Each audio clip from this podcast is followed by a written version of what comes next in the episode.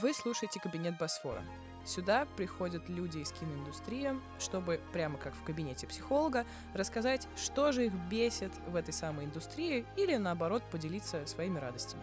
Команда подкаста специально старается создать пространство, в котором кинодеятели не будут бояться высказать свое мнение, а наоборот захотят им поделиться и как-то улучшить ситуацию в индустрии.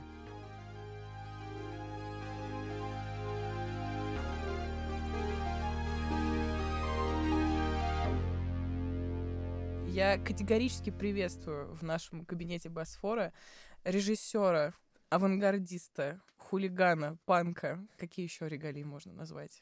Михаила Мистецкого, в общем, я приветствую в нашем кабинете, у которого вышел год рождения, с чем я вас еще раз категорически поздравляю. Как у вас вообще ощущения от того, что год рождения родился? Да все классно в э, плане того, что, как я ожидал, э, у фильма появилась какая-то ядерная база почитателей и огромная масса людей, которые просто пришла в оторопь от фильма, и что тоже достаточно предсказуемо. А, в общем, наверное, наверное, это в мои лично планы э, входило. Я не уверен, что в планы продюсеров входило, но вот, мои, да. Вот. Я проехал сейчас про, по нескольким городам, делал премьеры региональные, тоже оценил интересные, как бы, такую специфику взгляда из городов поменьше, чем Москва на всю эту романтику э, безнадеги малых городов. вот. А в чем специфика взгляда? Ну, скажем так, очень много вот такой реакции типа ну, зачем вы показываете это вот наши вот эти гаражи, мы мимо них ходим каждый день. Зачем нам видеть их еще раз? И как бы я сам вот такой там человек. Ну, точнее так, вот, вот условно говоря, в крупных городах говорят, да, я вот сам из такого маленького города, но поскольку они уже говорят из крупного города, значит, у них произошел какой-то важный переход, и они скорее романтизируют это прошлое свое в городе, там, Анадырь. Травматично э, переживают да, его. Да, уже, уже, не, уже пережили, уже готовы э, от него отстраниться и романтизировать, и, в принципе, им даже э, вот это, то, что в фильме показано, как-то близко, вот, и не травмирует их. А вот там, не знаю, вот в Тюмени были разговоры в Екатеринбурге какая-то женщина встала и сказала, вот вы, вы вот этот вот мрачный серый э, мир романтизируете, провинциально, а я же как раз оттуда. И, и вот она сказала, я мимо этих гаражей хожу каждый день, я говорю, слушайте, ну это в Мурманске гаражи, не, не это... Она говорит, так я из Мурманска, я случайно в Екатеринбурге, я из Мурманска сама. В общем, короче, совсем она меня э, застала врасплох. Ну вот. А вообще часто сталкивались с тем, что люди приходят и говорят, э, зачем вы романтизируете? Вы же не закладывали романтизацию там никакой вот именно этого мира, наоборот, как будто бы. Да это все на самом деле вписывание этого кино в какие-то в какую-то систему координат. Я понимаю, что ну, мы любую информацию как бы вписываем в какую-то систему координат, иначе она у нас будет информационным шумом просто для нас. И у разных людей эти разные системы координат. Но для меня лично вообще удивительно как бы разговор про там романтизацию или не романтизацию этой провинции. Это, это настолько все э, не, не имеет отношения к к тому, что мы делали. В том смысле, что я понимаю, что это важно, но, но у нас кино, конечно, про э, человека вообще на этой планете, как бы, где он э, чужак, со своими мифами, как бы, он, он выглядит как идиот, но при этом он должен эту свою мифологию, как бы, быть в ней стойким, последовательным и про и эту благую весть нести, как бы, э, и это, это история одиночки, поэта как бы на, на, этом, на этом свете, неважно совершенно, в провинции он или, в, или бродит по, по Парижу. Как бы. Угу. Вот. А почему Металлогорск? Откуда вообще это название пришло? Это такое как раз место нигде. Ну, nowhere. Mm. В смысле, этот э, город похож со стертой идентичностью, с такой непонятной э, как бы... Да нет, не, на самом деле э, понятный, понятный судьбой по его названию, что это какой-то, видимо, промышленный город, явно с советским как бы прошлым, с явно с как бы с такой полуживой какой-то там промышленностью. И и мы понимаем, что такие города, их очень много, Железногорск, Металловодск какой-то, ну, в общем, короче, их... Вот все, что Горск, Водск, да, ну, там, да. Да, да, да. И и в каком-то смысле у всех этих городов э, какая-то трудная, трудная судьба постсоветская. И застройка там такая, и, соответственно, э, вот это сочетание какой-то явно природы не, не, неуютной э, э, и при этом советского вот этого бетонного стиля, и при этом красоты определенной аскетичной. В общем, все это нам казалось важным. Вы сказали про то, что каждый человек несет определенную мифологию в себе. У вас есть какой-то миф, который вы стараетесь в своем творчестве пронести? Ну, мне кажется, что весь этот фильм, он э, как бы кричит криком о, о, о, о, об этой мифологии. Как бы на самом деле это же просто, это не значит, что у меня своя абсолютно какая-то ни, ни с чем не пересекаемая э, мифология. Нет, я просто... Это, это некоторый набор, набор, э, э набор э, э, и кумиров, и, и ценностей, и так далее. Вот. И все мои, все мои кумиры, они там на самом деле про, просвечивают, я думаю, от, от кинематографических, там, Э, моя любовь, я думаю, там и к Соловьеву, и к там раннему Шахназарову, и к Лоб, Лобану, конечно же, и э, вот, вот к этой линии всей, и к, ко всяким иностранным ребятам, типа Гандри и там Жене. В общем, короче, это все мои э, любимые ребята, э, Кустурица. Вот все, все, вся, вся э, кинематографическая под, под, подложка там она вся видна. Мое увлечение литературой э, модернистской, абс, абсурдистской и так далее тоже. Моя любовь к сибирскому панку и к маргинальным всяким э, группам э, тоже видна. Ну, в общем, короче, это и вот из этого складывается какой-то э, личный мир, который в результате превращается в кино. Но это тоже получилось, что как будто это визуальный музей вообще всего того, что вас окружает. Вот как э, Филипп в картине собирает э, музей яичного света, живет в нем, то это получается у вас так воссоздался музей всего того, что вам дорого в творчестве. Ну да, да, да, да. И я в этом смысле мне нравится как бы вот такой вот э, коллекционерский бедлам э, этого фильма. Ну, собственно, в, у Соловьева я всегда обожал это. А, абсолютная свобода. Э, по, э, вот не то, чтобы ни в коем случае вот сюда не поставить этот стул, потому что он не вписывается в, э, значит, геометрическую красоту этого э, декора этой комнаты. Вот. А как раз свобода как бы внести сюда дорожный знак украденный и, и статую античную, и как бы и не испортить э, бардака этой, этой комнаты. Вот. И мне все вот это близко нравится, и я вижу в этом могучую эстетику. У меня есть коллега, который использует фразу «вынужденный гранж», когда видит подобный быдлам. Мне кажется, тут что-то такое. Из, ну, он не вынужденный, вынуж... почему? Он вполне осмысленный. Осмысленный гранж, хорошо. У нас э, это, эволюция, получается, гранжа в природе творческой. Ну да, да. Нет, я, я примерно представляю, что такое вынужденный, когда у тебя а, когда ты хочешь эм, снять там историческое кино про императоров, но при этом, значит, у тебя есть только вот ведро и... Да, но ты и... не Ридли Скотт, и у тебя нет Хоакина Феникса, и да, получается... и у тебя нету вообще художественного арсенала, арсенала для этого, и ты вот из ведра, старого стула и, значит, бабушкиного пальто ты делаешь э, кино про император. Нет, у нас в этом смысле все-таки мы как-то осмысленно к нашему гранжу подходили и подходим. Вот. Внимание, сейчас будет спойлер. Если вы не смотрели фильм, выключите, посмотрите и потом возвращайтесь обратно.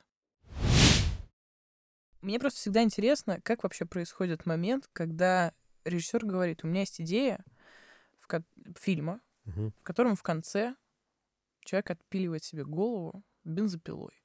Ну, вы так спойлерите вообще э, лихо. А, а у э, нас э, будет, э, если что, плашечка спойлер специально. Но просто сам факт того, что э, как, как вообще на это, скажем так, реагируют продюсеры? Ну, насколько я понимаю, у вас с продюсером уже очень давняя и крепкая связь. Для- и получается, для Сергея Кордихина, который выступил продюсером картины, это как будто бы не было чем-то из ряда вон выходящих. Ну, подождите. Во-первых, у нас одни и те же задачи с Сережей э, из ряда вон выйти как раз. Мгм. Э, то есть э, для того, чтобы как бы просто сделать еще одно кино в, в ряду, наверное, да, такие проекты не затеваются. Вот. А, мы, с, мы с Сережей ближайшие друзья, мы как-то понимали, зачем это все, и э, если уж спойлерить, то ну, отпиливание головы это не, э, не финал фильма. Ну, А, да. Для нас важнее было, что происходит дальше. Вот. В каждом фильме есть какая-то кульминационная там, или, или, скажем так, то, что наши американские коллеги называют точкой без возврата. И мне кажется, в этом смысле отпиливание головы хорошая точка без возврата. Вопрос, что произойдет дальше и как можно, и, э, что, что с этим сделать. В общем, короче, Сережа мой, мой ближайший друг, единомышленник, э, человек, с которым, мне кажется, у которого были вопросы абсолютно не к этому. А к, э, он, он прекрасно понимает кино, он огромную помощь оказывал в, в работе над сценарием, но своими советами, своими вопросами. Но вопросы были совершенно не, не к этому, а к, э, как бы к каким-то структурным элементам, к, к развитию мысли и так далее. Вот. А какой был самый главный вопрос у Сергея вообще, в принципе, к картине? Ну, он, он повлиял сильно на то, чтобы динамика отношений героев была более богатая, как бы. Ты как бы пишешь, ну вот, э, условно говоря, главный герой был больше проработан, а, например, с героиней вот Сережа дал несколько ценнейших советов, как бы, и, мне кажется, очень обогатил это именно отношения. А, То, что, на мой взгляд, является большой ценностью, то, что их химия, их отношения как-то, они, они есть э, то, что нас подключает, во всяком случае, кого подключает к этой истории, а, это происходит. Вот. Дальше, собственно, на самом деле, пора- поразительным образом никто мне ни, э, ни разу не сказал, что это кого-то смущает. Прочитав сценарий, вообще на сценарии у нас были настолько восторженные э, реакции. Я, может быть, какие-то прошли просто мимо меня, я их не заметил. А все актеры, все партнеры, когда читали сценарий, они как бы говорили, ништяк, мы, мы в деле. Вот. А, Без вопросов.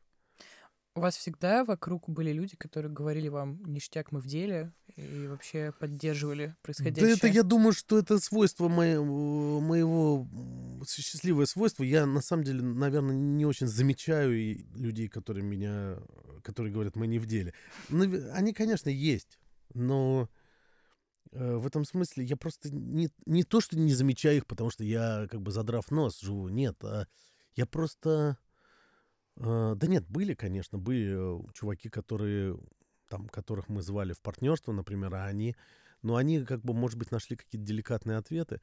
Да, у меня, у меня было ощущение совершенно зеленого света везде. Вот. Так что... Я не знаю, что лучше, зеленый или яичный в данном случае, когда мы говорим про год рождения. Да, да. Но вообще это же получается уже вторая полнометражная картина про таких, ну, обалдуев, будем говорить так. Был тряпичный союз, теперь год рождения. А почему вам так нравится рассказывать их историю? Вот этих лю- людей, которые в народе так и называются, в принципе, обалдуями. Мне как раз кажется, что э, вот кино, которое про так называемых серьезных пацанов, оно мне всегда кажется кино- э, фильмами про настоящих обалдуев, как бы. Вот. А в этом смысле мои э, чудики или обалдуи, они... Ну, они, скажем так, это люди, люди в, в целом обалдуи, как бы, и я пытаюсь просто не, не так это скрывать, как бы, когда говорю о своих героях, и обнажать, обнажать эту неспособность как бы все выстроить очень четенько и грамотно и, и прийти от, от а, значит, через терник вот прямо к успеху. Это все, это все чушь. Ни, никакого успеха в чистом виде не существует, никакого... Ну, как бы все, все эти так называемые люди, ухватившие как бы Бога за бороду, это люди, просто не добравшиеся до своих, э, до своих неудач, как бы, пока что. Вот. А, меня интересуют чудаки, меня интересуют чудики, меня интересуют, безусловно, э, парадоксы успеха, парадоксы победы. Мне очень нравится формула, по-моему, у Летова, я где-то ее действительно услышал, что э, крик о победе посреди э, тотального очевидного поражения. Мне всегда эта формула вообще нравилась своей поэтичностью и, и как бы мне вообще кажется, что ну как бы искусство как деятельность а, это крик о победе посреди тотального поражения. Все эти э, так называемые художники, они всегда, ну, в социальном смысле проигравшие, а в историческом смысле они победители. И как бы это все такие вот парадоксы, которые мне э, будоражат. Ну вот, э, говоря про парадоксы, у вас в 2011 году вышел короткометражный фильм э, «Незначительные подробности случайного эпизода». Абсолютно пронизительнейшая история, которая, как мне кажется, но это мое сугубо, как говорится, личное мнение, очень сильно отличается по настроению и от Тряпичного союза, и от года рождения, э, которая все еще рассказывает про людей потерянных и пытающихся чего-то добиться, но в итоге этого не добивающихся. Как э, вообще, в принципе, к вам пришла идея этого короткометражного фильма? Ну, этот э, фильм это очень, конечно, давняя история. И э, ну, в этом смысле он, он как бы он намного проще прямолинейнее и, и наивнее, чем и «Тряпичный союз», и тем более год, год рождения. И в каком-то смысле он как раз эм, плод того времени, когда я сам, как человек, был ну, настолько оптимистичен, что я мог себе позволить э, пессимистичный фильм. Вот. Э, то есть во мне был такой заряд э, а, вообще непробиваемого позитива, как бы, что я мог себе позволить вот так вот взять и сделать э, такой вот грустный финал безнадежный.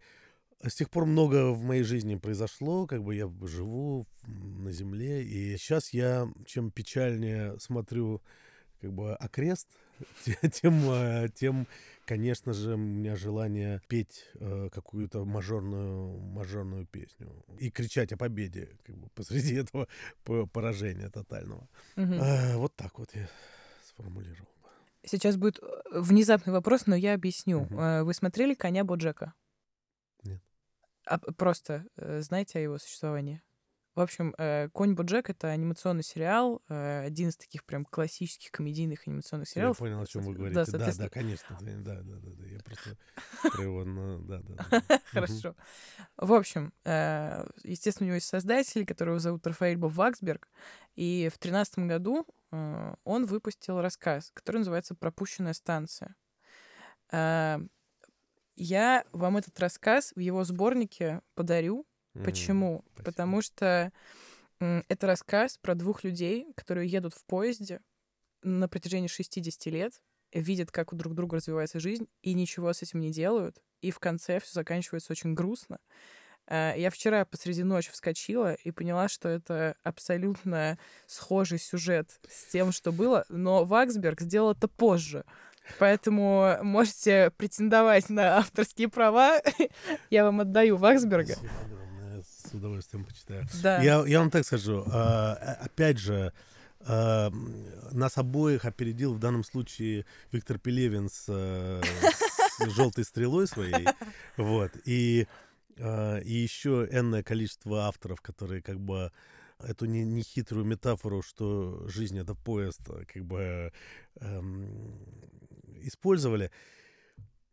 Все, все, вся вот эта вот э, Э, у меня от этого фильма, я люблю эту короткометражку, но у меня не, при, не, при, не уходило всегда ощущение, что это в каком-то смысле базовое решение с какой-то первой полки.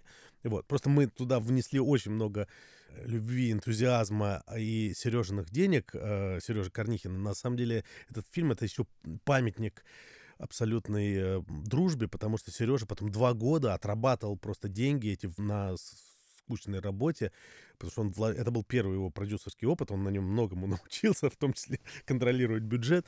Но, конечно, то, как, как мы превысили там все наши возможности и какую мы ну, гигантскую производственную машину запустили, не имея никаких возможностей, и, и все это взял, взвалил на себя Сережа.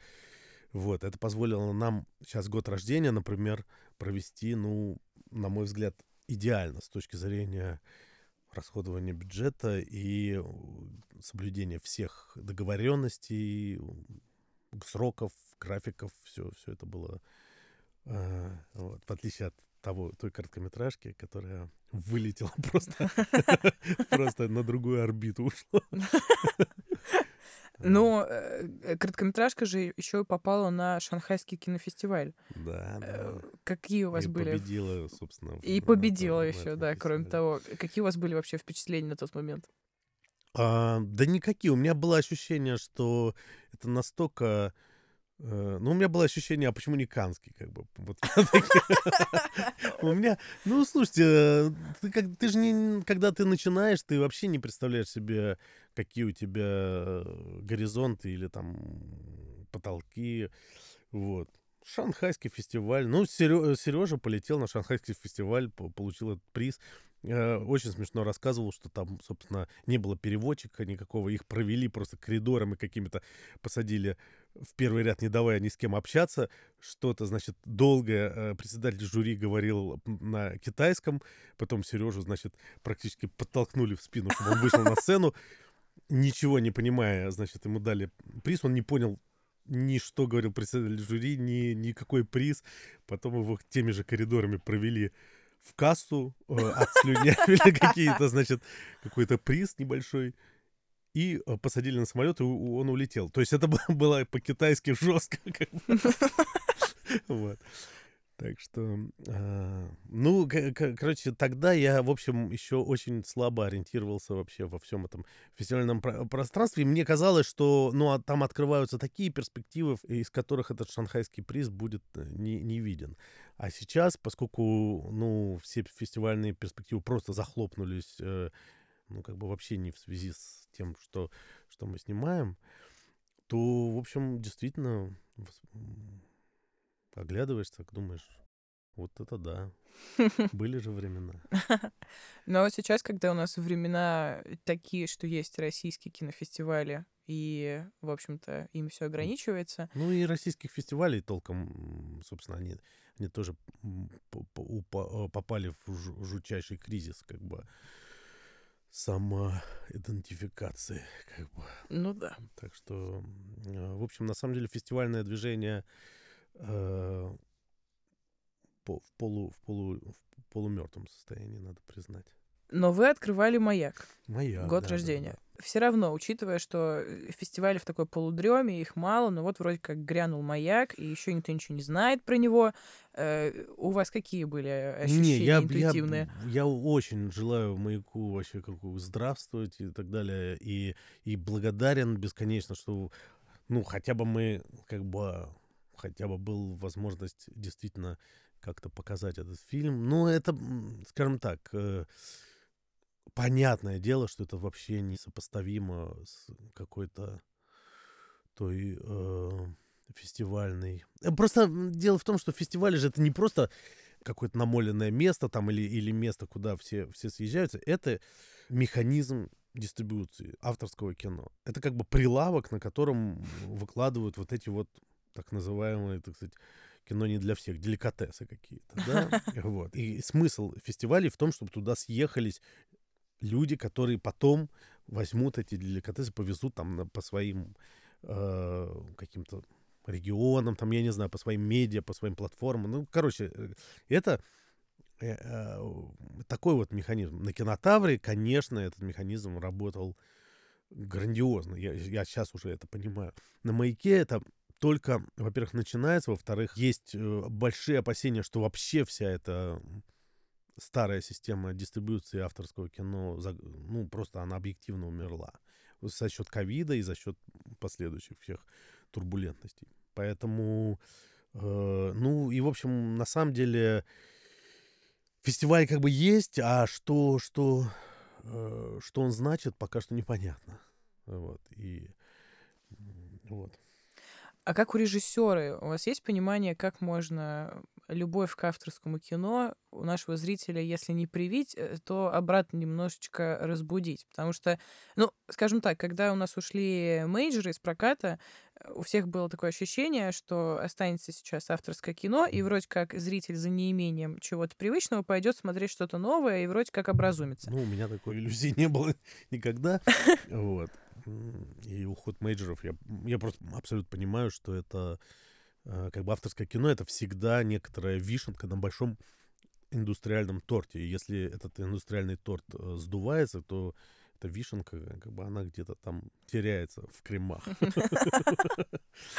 Но все равно, с точки зрения режиссера, вот э, как нужно разговаривать со зрителем, чтобы ему было не то, что интересно просто посмотреть, но еще и как-то вообще, в принципе, заинтересоваться авторским кино, которое на самом деле сейчас ну, оно есть и э, более-менее бодрствует. Оно бодрствует как, э, собственно, э, с точки зрения продукта. То есть мы сейчас, ну, мы, на самом деле, надо признать, что мы собираем урожаи, посеянные там три года назад, условно говоря.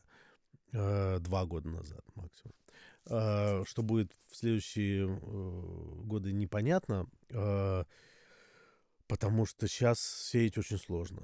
Э, возможно, что авторское кино как бы, ну, уходит на, на платформы, потому что, условно говоря, вдумчивый зритель, ну, ну, ему просто, у него, у него улетают последние мотивации идти в кинотеатр, где будут шуршать пакетами, говорить глупости, и еще за это надо будет платить э, деньги как бы э, у любителей хорошего кино у них может быть домашний кинотеатр, это теперь не, не роскошь, как бы абсолютно нормальная вещь, или большие, большие экраны дома.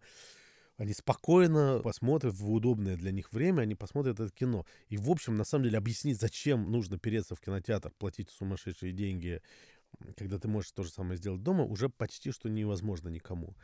А, Мотива, мотивов только там парочка. Это когда тебе, когда на улице минус 8, и тебе нужно куда-то сходить с девушкой на свидание, и тебе 18 лет, как бы. Вот. И это, в общем, самый дешевый способ, как бы. И то смотря какой кинотеатр. Ну да, ну, ну, скажем так, ну, ну, кофе с ней попить. Вот единственная альтернатива. Потому что все равно все остальное получается дороже. Или, или еще огромная, огромная задача, это тебе нужно в выходные с детьми э, что-то делать. И вот ты идешь на семейное кино. Поэтому, э, я не знаю, по щучьему велению собирает миллиарды, и, собственно, дай бог ему успеха. Э, в этом смысле авторское, ну, вообще взрослое кино, какое-то хотя бы, где ну, как бы для взрослого человека, оно переходит домой, как бы, к нему нормально. И, собственно, возможно, что это просто новая модель. Э, и, соответственно, авторское кино, безусловно, оно перекочевывает на платформы в виде сериалов, которые снимают много режиссеров авторского кино, и они, поскольку они не так завязаны на немедленной монетизации, немедленной прибыли, как бы платформа может себе позволить вот такой вот как бы событийный э, сериал, который, может быть, не соберет такую аудиторию, но вот оно, он станет как бы обсуждаемым там, и так далее. Им, имиджевый как бы сериал. Вот. Может быть, в эту сторону все перекочевывает. Но в любом случае в нашей стране как бы навернулось что-то с нескольких сторон и в плане дистрибьюции авторского кино, и, и вот эти вот инерции, которые, безусловно, я думаю, еще будут э, там европейское авторское кино тащить достаточно долго, как бы привычка, привычка ходить в кино, привычка э, там в киноклубы и так далее. Это, эти институции как бы существуют. Он, фестивали, опять же, они очень, очень подогревают как бы этот энтузиазм, как бы продюсерам интересно запустить фильм, который побывает там на Канском фестивале, и, соответственно, это, это большие стимулы. А режиссеры, соответственно, стремятся снять такое кино. Как бы в, у нас, поскольку сейчас, ну, как бы коллапс сразу с нескольких сторон, возможно, что авторское кино действительно в том виде, в котором было, оно помрет. Вот. Как-то грустно. Ну, стало. опять же, оно помрет вот, э, вот так вот, оно перейдет. Там, Но оно например, может переродиться, да. переродиться в сериалы, как бы, да. Просто если мы, например, говорим про год рождения, мне кажется, что лучший способ его смотреть это именно на большом экране, потому что э, весь тот э, размер, эпохальность и гигантизм э, в хорошем количестве, который там присутствует, э, на домашнем экране не прочувствуешь и не посмотришь. Но достаточно ли этого для зрителя, чтобы сказать ему, что это будет недостаточно хороший experience у вас, если вы посмотрите это дома, поэтому идите-ка в кино. Стоит ли как будто Никогда это не работает. наоборот Нет. сделать аттракцион, нет? Никогда это не работает, в смысле, ты, говор- ты вообще, э, во-первых, любое кино на большом экране смотрится лучше, любое абсолютно. Вот, поэтому любой, э, любой режиссер, любые продюсеры скажут обязательно, ну, продюсеры скажут просто потому, что на большом экране они получат больше денег, вот, а, э, но режиссеры тоже все будут говорить, э, обязательно посмотрите это в кинотеатре, вот. У меня сейчас, на самом деле, уже с- эм, есть некоторые сомнения в этом смысле, потому что я проехался по региональным кинотеатрам, обнаружил удивительную вещь. Экраны темные, дико темные экраны. М, Почему? Потому что лампы гаснут. Импортозамещение по- повлияло на лампы в проекторах. То есть как повлияло? Их нечем заменить. И лампы, это какая-то метафора удивительная Мгм. вообще а, кинотеатрального процесса. Лампы по всей стране гаснут. Да, буквально, да, А, погасший свет какой-то. Да, при, при этом, а, значит, э, какие-то есть кино- китайские аналоги, как мне сказали, которые м, написано там, условно говоря, там 5 каких-то гигаватт, я боюсь соврать, в, в каких, э, в чем измеряется. Ну, в общем, короче, они оказываются 2 там и так далее. В общем, они темные э, инженеры придумывают какие-то, значит, э, девайсы, чтобы, значит, их усилить. Но, в общем, ничего не получается. И, в общем, ты смотришь свое кино, и ты видишь, как э, чудовищно темный, просто театр теней какой-то. Вот. И после этого меня там спрашивают, а почему у вас нету ни одной солнечной сцены в фильме? Вот. При том, что фильм яркий, солнечный и контрастный, как бы, и так далее. Вот. А, Мне, и я уже думаю, да, может, лучше бы вы дома посмотрели это все действительно, а, чем, чем в таком кинотеатре. Мгм. Вот. А, И это тоже процесс, который пока непонятно, как бы, как его остановить. Темнеют экраны. Это получается то же самое, что с чем сталкивался главный герой года рождения. Буквально он приходит такой, сейчас мы тут сделаем хороший музей. Ему говорят, лампы не горят. Какой музей, дружочек? Ну, в э, случае года рождения там все-таки идеологическое противостояние, Ну да. а здесь чисто техническое. Они, в общем, г- говорят, да, мы хотим ваше кино, но, к сожалению, э, Но экран есть не нюанс работает. Да, от нас вот. независящий. Да, так и есть. Хм. Ну, вообще вы сами как часто бываете в кинотеатре в качестве зрителя? Да не часто, нет. А на чем последний раз были? Э, Ну, я поэтому и так люблю фестивали, потому что это возможность приехать и отсмотреть э, там, по- я очень люблю такие забеги, ну просто потому что ты в реальной жизни э, очень мало, когда можешь себе это позволить, и в основном ты ходишь, э, ну я как отец э, тоже, да, я хожу, много смотрю вот вот всего того, что любит мой сын. По щучьему Э, По велению щучьему было? велению было. Э, ну, Не ну выматывает ли это? Выматывает. Я, я- Выматывает. я- я в смысле не про сына, я про марафоны про, забеги. про щучьего веления. Да. А, Нет, э, забеги это прекрасно. Это вообще самое-самое потрясающее впечатление от кино начинаются, когда ты вот смотришь там третий, четвертый фильм за день, а, а лучше еще пару дней. Вот. И это, это у тебя как будто пробивается какая-то э, какие-то блоки, все, ты, ты начинаешь э, ну, в галлюцинозном таком состоянии пребывать, и все, у тебя, ты погружаешься в кино абсолютно. Вот. Поэтому э, я очень люблю такое. Когда-то, когда-то я, когда я чуть-чуть работал кинокритиком, и у меня были вот такие вот фестивальные э, истории, э, я заметил это, что что в галлюцинозное состояние на четвертый фильм в день, вот четвертый фильм самый самым комфо- кайфовым образом заходит. Потому что уже не думаешь? Да, ты просто, ты просто перестаешь, ты просто начинаешь... Анализировать. Э, у тебя, ну, как бы вообще без проблем заходит вот этот киноязык, как бы он как будто становится языком реальности. Монтаж, как бы это все-таки все чуть-чуть отличается от нашей жизни. И ты, как бы, когда ты после долгих перерывов начинаешь смотреть кино, ты начинаешь видеть вот эти не знаю, я все время, у меня профдеформация, я вижу монтажные склейки, я вижу решения какие-то монтажеров, звукорежиссеров, операторов, я все это секу. А, а как бы когда долго и много смотришь, то в какой-то момент ты вот в детское состояние сновидения такого попадаешь, и все тоже отпускает. Хм. На маяке вы всю программу осмотрели? Да. Что вам понравилось? Много чего. Не, мне все, мне, мне за редким исключением мне понравились практически все работы, но опять же, э, понятно, что там какие-то работы, которые мне мне понравилась вот эта научно-фантастическая вся чепуха, как бы классная, э, контакты, контакты и не, не, невидимый мой. Угу. Вот. Э, это какое-то вот то, что я люблю, какая-то безумие тайн, э, значит, науки, совмещенные с... Там такой провинциальный sci-fi получился. Да, да, да, да, да, трешовый и, и при этом абсурдистский местами. Ну, в общем, мне это понравилось. Мне, конечно, очень понравился якутский фильм «Чума» своей чистотой и, режиссерской как раз э, внятностью. То есть я видел там в каждом кадре просто и в каждом решении, что режиссер абсолютно понимает, что он делает. При этом он мне совсем не близок э, идеологически и со- совершенно не... Ну, как бы я, я получил э, удовольствие как от чего-то иного, как бы, что мне совсем не, не близко. Вот. Я, я, в принципе, в этом смысле вот... Не знаю. Кор- короче, да, это, это уже детали. Да.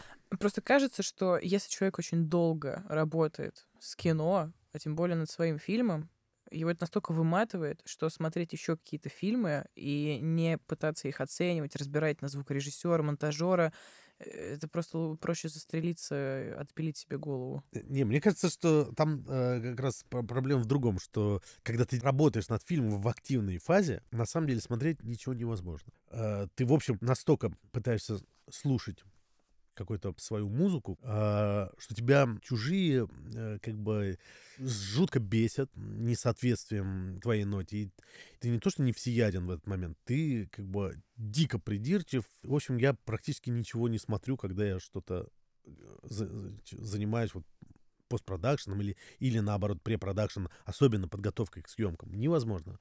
А как раз когда фильм вышел, вот тут вот открывается абсолютно все. Ты, ты отпустил это, у тебя уже фильм готов, ты можешь не держать эту ноту в голове, как бы, и вот ты в этот момент открываешься, поэтому вот как раз ездить с фильмом по фестивалям и смотреть чужие фильмы э, всегда было для меня самым большим наслаждением. Это, это как раз период потребления. Угу. На фестивале, если говорим про «Маяк», очень многие говорили, что вот, наконец-то Михаил Мистецкий вернулся после очень долгого хиатуса. Где же он все это время был? Так вот вопрос. Где же вы все это время были? А, ну, там же, где мы бы все были. В охренении полном. Я передам коллегам именно такой ответ. Ну, на самом деле, эм, у вас были проекты, но мне очень интересно, э, как конкретно сложилась работа с ними, потому что сценарий э, «Белки и стрелки» Да не, ну слушайте, я человек, который должен там кормить семью. Я пытаюсь совместить как бы деятельность в коммерческом кино с, э, со своей э, авторской линией. И в этом смысле мне, мне конечно, расстраивает, что какие-то перемешивания невольно происходят за счет, скорее, там, кинопоиска, где в одном ряду появляются коммерческие работы и авторские работы. Ну да, Супер Бобровы смотрится странно по соседству ну, с годом рождения. Ну да, да, да, да. Ну чего делать? На самом деле все, все это потом как-то дистиллируется. На самом деле, опять же, и среди коммерческих работ есть э, какие-то, которые я люблю, а есть, которые э, как бы, там, не, не, не получились. Где-то я снимал свою фамилию с титров, где-то что-то еще происходит. И там ты настолько не владеешь вообще всем процессом и не готов отвечать за... Ну, ты можешь написать одно, там снимут совершенно другое, и, и в конце концов ты, ты иногда даже с удивлением вспомнишь, что ты работал на, над этим проектом. Вот, поэтому, э, ну, чего-то я делал, да, надо было зарабатывать, э, появился ребенок, появилась необходимость, как бы, многих изменений в жизни. Э, я, честно говоря, э, ну, это все не без кризиса, конечно. Было много моментов, когда я, в общем, ощущал, что, может быть, вообще больше не будет э, своего кино. Конечно.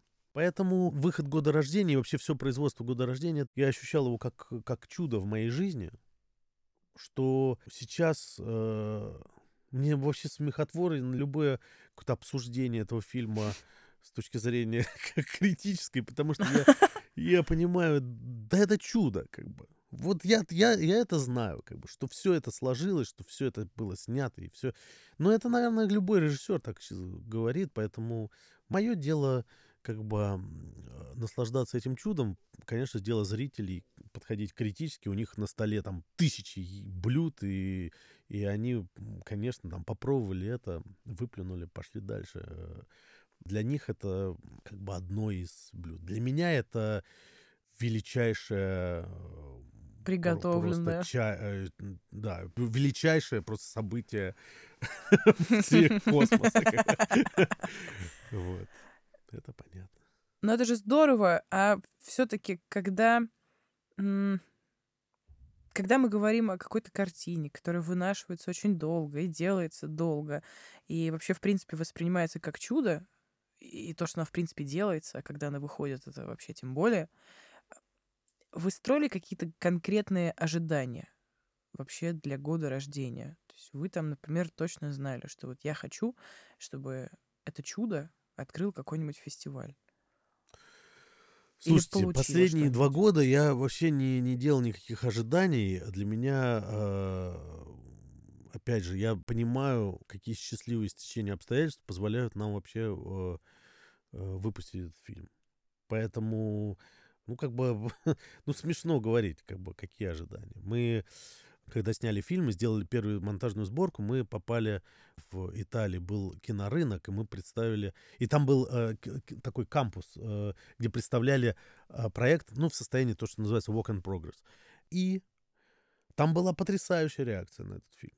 Там этот фильм посмотрели там отборщики крупнейших фестивалей, э, ну, первую сборку, как бы, Черномой. Нам, как бы, сулили абсолютную, как бы, грандиозную судьбу. Это было в январе 22 года. Э, соответственно, сейчас премьеру сделали в Геленджике, как бы, и вышли в прокат. Вот э, какая, какие ожидания. Как бы, э, я рад, я счастлив, что фильм вышел и что зрители его увидят. Вот больше у меня никаких ожиданий нет. Мы сказали, точнее, не мы, а вы сказали про кризис, который у вас какое-то время назад случился.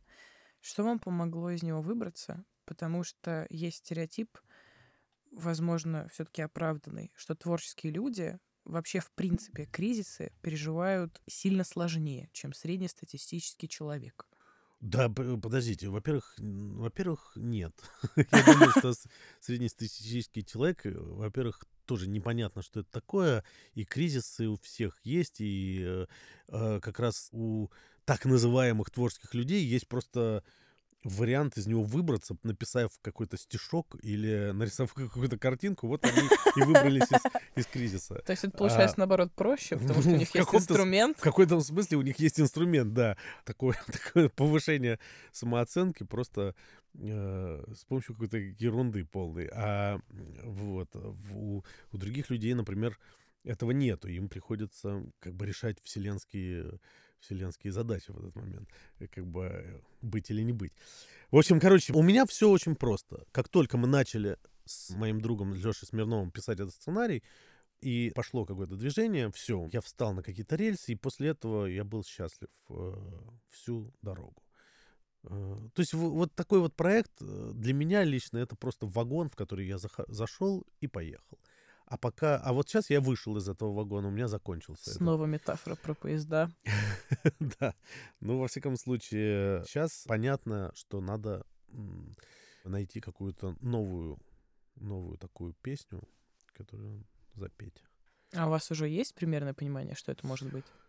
Наверное, нет. Это же все-таки не действительно не поэзия в чистом виде, где между тобой и конечным продуктом только карандаш как бы и листочек. Нет, ты как бы все равно ты думаешь, так, Могу я сейчас снять космическую сагу? Как бы, наверное, нет. А вот там историю про провинциального чудика могу. Вот как это было с годом рождения. Также и сейчас, ну, я как бы думаю про то, что мы сейчас можем сделать. И по большому счету очень небольшой спектр возможностей. Вот. Особенно в свете того, что произошла ну, колоссальная трансформация аудитории такого типа кино. Я это вижу даже и по прокату нашего фильма, в том смысле, что я вижу, насколько э, вот то, что называлось раньше сарафаном, как бы и культурные горизонтальные связи огромной части общества, насколько они сейчас разорвались э, в свете того, что огромная часть действительно уехала, огромная часть находится в России, но при этом как бы переживает кризис вот этих разорванных горизонтальных связей. И я вижу, что раньше скреплялось вот, э, вот этим вот, ну, условно говоря, постами, что я сходил на офигенный фильм, я тут же пишу пост об этом, мои все друзья об этом слышат и сами идут и сами пишут об этом. А сейчас это абсолютно прервано. У нас нету, собственно, соцсетей, которые, в которых мы сейчас э, все бы находились. Плюс э, есть какая-то вот, э, можно это назвать модой, можно это назвать, э, не, мода плохое слово. Это скорее какая-то вот социальная тенденция в том смысле, что людям неловко э, писать сейчас о том, что они сходили на классную премьеру. Я э, просто Э, после премьеры нашего года рождения сейчас получил сотни писем, и я абсолютно понимаю, что особенно а, когда ты получаешь письма от, там, от каких-то публичных людей, я понимаю, что несколько лет назад они бы никогда в жизни мне не написали это лично, они бы это написали в своем фейсбуке. Где-нибудь. Да, угу. отметили бы меня и как бы одновременно решали бы как бы вопрос саморепрезентации, а, плюс как бы вот выражение своих эмоций. Ну, короче, это была форма социального поведения. Сейчас они пишут мне лично, это пронзительные как бы реакции на фильм, но это личные сообщения, а в соцсетях ничего этого нет вообще. Вот. И это, ну, это свойство нашего времени, трансформация аудитории, такого кино. Ну, в общем, короче, тенденция, блин. А не воспринимается это еще ценнее, когда какой-то человек приходит лично? То есть это же как будто больше ответственности, что ты не просто это выкидываешь в инфополе, а намеренно идешь кому-то, чтобы сказать, что ваш фильм очень понравился. Безусловно, для меня лично, э, для меня это ценнее, как для человека, получающего личное письмо, а не рассылку, как бы, э, безусловно. Или там, ну, как бы общее какое-то высказывание. Но я понимаю, что это с точки зрения авторского кино как институции, это очень плохо. Как бы это переводит это все в какой-то Э, ну, это архаичная форма, скажем так. Это форма, я не знаю, до интернетная. Переписки гонцами. Да, или, или звонков, как бы старик Ты молодец, молодец как бы в 70-х годах. То есть, э, скажем так, это намного более архаичная форма, да. Мгм. Несовременная какая-то. Мы вернулись в какую-то предыдущую эпоху в этом смысле. Вот этот сужающийся спектр возможностей и тем, и, в принципе, наверное, чего угодно, потому что еще непонятно, что все-таки от нас уйдет, чего станет меньше, отваливается всего понемногу. Творчески, что позволяет просто идти и делать, если не говорить о какой-то коммерческой необходимости, что надо как-то жить все еще. С точки зрения творчества, на самом деле, окей, э, если не...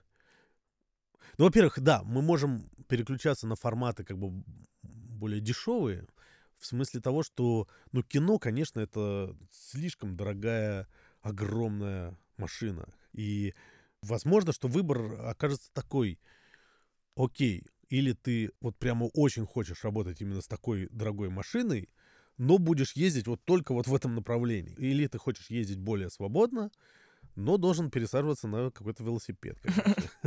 Вот. Наверное, придется просто пересесть на велосипед. А, С точки зрения потребности в культуре э, и потребности в искусстве, я думаю, что ничего не, не меняется. Людям нужно, мне нужно это. И у меня в этом смысле нет никаких сомнений, что с русской культурой все будет в порядке, она будет... э, вот эти вот все разговоры, особенно иммигрантские, про то, что на выжженной земле Ничего не нас ничего не растет. растет, это все чушь собачья абсолютно. Вот. Все будет расти прекрасно, и тем, тем более как бы в ситуации объективно драматичной, которую переживает сейчас э, страна, разобщение людей огромная, э, поляризация как бы каких-то мнений, позиций. В общем, все это породит и порождает большой движ в культуре, сто процентов. С точки зрения индустрии, чувствуется ли эта разобщенность? Именно внутри индустрии. Ну, конечно, конечно. Ну, слушайте, если у нас половина э, деятелей киноиндустрии сейчас не могут вообще, ну, запрещены, ну, что, что уж говорить. Большего разобщения сложно себе представить. бы. Вот. Есть ли вообще какие-то утопические возможности? Или, может быть, у вас есть предположение, что если пойти по определенной тропинке и начать делать какие-то телодвижения, э, то все может измениться? Ну, в этом смысле нет. Я, я абсолютно верю в то, что будет делаться а, крутейшее кино. Ну, если, скажем так, есть, конечно, там сценарий совершенного ну, тоталитарного какого-то такого зажима, э, что, что ничего не будет расти действительно. Но я не думаю. Мне, мне кажется, что как раз у нас есть опыт советский всегда перед нами, и понятно, что будет все расти и растет, и, и потрясающие проекты выходят, мы же их видим. Вот. Так что в этом смысле у меня нету такого пессимизма тотального, но, конечно, трансформации могучие происходят. Опять же, вот эти как бы платформы вместо проката, значит, не удешевление производства вместо там господдержки и так далее. Какие-то решения будут на- найдены. Все равно мы живем в, в конечном итоге в эпоху, когда у каждого в кармане э, девайс, на котором ты можешь снять кино, э, которое будет в IMAX показываться и в нормальном качестве. как бы. Вот. То есть э, снимай как бы. Вот. Но точно я могу сказать, что такое кино, как «Год рождения», я, я не знаю, с- можно ли будет еще такую авантюру провернуть. Как бы. А, Вот. Я могу совершенно точно сказать, что за все время работы над годом рождения мне никто ни разу не сказал э, слово «нет». Вот. И мы сделали ровно то, что мы хотели. И о чем договаривались как бы с... Ну, в рамках производства, вот поскольку мы выдержали эти рамки, все было, все было идеально. Вот сейчас я, я просто точно знаю, что уже по многим параметрам мы услышали бы это «нет». Действительно чудо получается. Ну, да, да, да. Мы плавно подошли, уже начали это обсуждать, э, к нашей пока что безымянной рубрике, где мы очень сильно просим наших гостей рассказать, что их в современном положении индустрии раздражает, бесит, деморализирует и э, другие негативные глаголы. Я много уделил времени уже этому. А, да, но э, мы можем это определенным образом еще структурировать и э, сказать, может быть, у вас есть какие-то решения, которыми вы хотели бы поделиться. Что делать-то с этим? Слушайте, ну, вот мы так посмеиваемся над забастовками э, американских наших коллег, но, конечно, как бы всепоглощающее бесправие на всех уровнях э, в индустрии нашей, оно, конечно, печалит. И бесправие, которое ты можешь на самом деле преодолеть только наработкой каких-то скиллов своих э, уникальных, э, э, но опять же всегда как бы есть где-то предел, где тебя могут заменить, как бы, если... Вот. И в этом смысле, в этот момент ты ничего никому не сможешь доказать. Вот. Э, договоры у нас с жутким образом составлены. Если ты вглядываешься в, в то, что ты подписываешь, э, на самом деле все эти стопроцентные неустойки при любом дуновении ветра, э, как бы, а при этом ветер может подуть вообще сейчас с таких сторон. Откуда угодно. Откуда угодно, абсолютно. И, и соответственно, вот это бесправие, как бы, с одной стороны, оно э, с точки зрения, э, ну, от государства исходит, а потом оно про продолжается, потому что продюсеры, безусловно, хотят себя застраховать, свои риски, потому что они, они абсолютно не защищены, как бы, от, от произвола. И поэтому они страхуются таким образом, что предлагают своим сотрудникам такие контракты, которые тоже никак, кроме как произвол, не назовешь. Вот. И в результате эта вот система, как бы отсутствие хоть каких-либо гарантий у кого-либо подчиненного, вот это, конечно, ужасно. И, э, и мне кажется, что вот движение, которое было, безусловно, в эту сторону позитивное, мне, про создание прозрачности, создание каких-то, ну, определенных даже профсоюзов, правда, самые сильные профсоюзы оказались э, не у творческих, как бы, лидеров производства, а у там у Светиков самый самый мощный профсоюз. Да. У операторских групп там все все очень как бы горизонтально и здорово было организовано. Вот. Но это были хорошие шаги, которые всех остальных как бы так тоже пододвигали к тому, чтобы потихоньку начать защищать свои права трудовые. Ну вот сейчас я думаю, что риски для продюсеров просто настолько увеличились, что никто не позволит э, выкручивать себе руки э, никому из коллективов. Как бы. Что должно произойти, чтобы снова начался как-то ход в сторону, да не то чтобы даже Ладно уж создание профсоюзов, хотя бы какого-то избавления от юридического беспредела, если мы даже говорим про кабальные... Ну, опять же, договоры. юридический какой-то порядок. То есть э, законность. Законность, которая вообще должна начать как-то... Существовать, а, в принципе. Да, какое-то свое, свое пространство забирать обратно, потому что в ситуации полного беззакония оно, оно распространяется дальше. Ну что, законность. Надо бы подремонтировать. Вот. Но это, я думаю, не только индустрийная стезя, если мы говорим про законность. Как будто это все тоже в любом случае взаимосвязано. Конечно. Киноиндустрия — это просто крупный бизнес, э, который страдает ровно от тех же проблем, от которых страдает любой другой бизнес. А, и в этом смысле ему нужна стабильность, как бы ему нужна прогнозируемость. Сейчас же у нас э, проблема в том еще, что ну, невозможно построить долгосрочные планы. Э, я вижу, как, э, как бы только самые крупные игроки с самыми большими подушками безопасности финансовыми могут вообще строить какие-то долгосрочные планы. Продюсеры как бы помельче, которые не могут позволить себе запустить там 10 проектов в разработку понимая, что эти риски, как бы они, условным одним чебурашкой, как бы закроют э, разработку там сотни проектов и так далее. Это не могут себе позволить мелкие. Э, ну, и вот это укрупнение, как бы, оно ведет к тому, что что разнообразие, это проблема как бы дальше разнообразия э, продукции, исчезновения деликатесов э, и так далее. И пустого стола.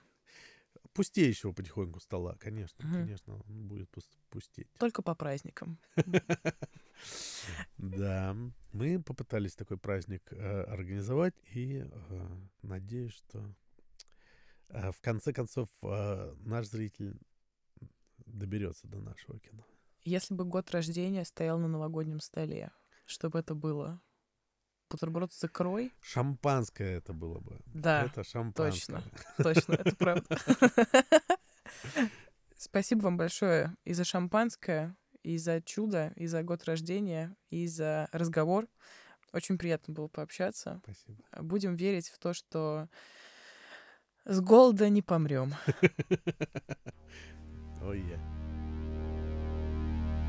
yeah.